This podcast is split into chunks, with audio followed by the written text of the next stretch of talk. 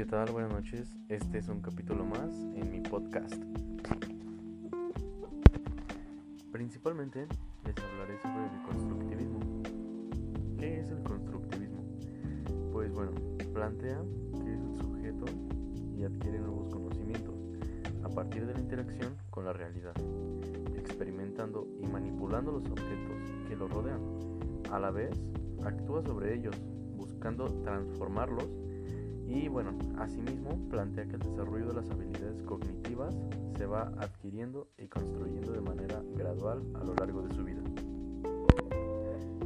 Suelen presentarse interpretaciones equivocadas referentes al constructivismo. Esto se debe a que se piensa que trata de que el alumno aprenda por sí mismo sin la intervención de algún docente, quien es visto como un proveedor de información o materiales aprendizaje. Sin embargo, es el proceso de aprendizaje desde la perspectiva del constructivismo. Esto se debe a dar una relación entre los estudiantes y los alumnos. Aquí se ve un punto muy importante, ya que ambos se intercambian conocimientos.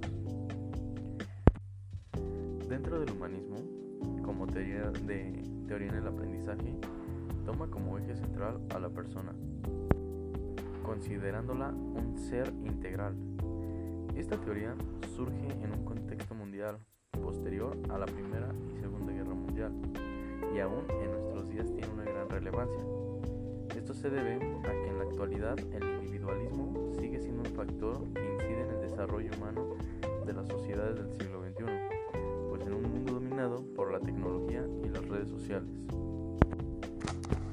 Desde la perspectiva humanista, la educación implica construir de manera integral al ser humano a partir de las relaciones que establece con los demás, pues el reflexionamiento personal es posible a través de las personas compartidas.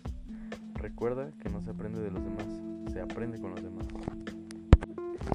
Entonces, como punto de vista puedo decir que es importante el compartir tus conocimientos para que sea un nuevo método pues de aprendizaje para tus conocidos, para quien te rodea, para tus compañeros. Y en este caso pues es un triángulo entre docente, alumno y aprendizaje. Gracias.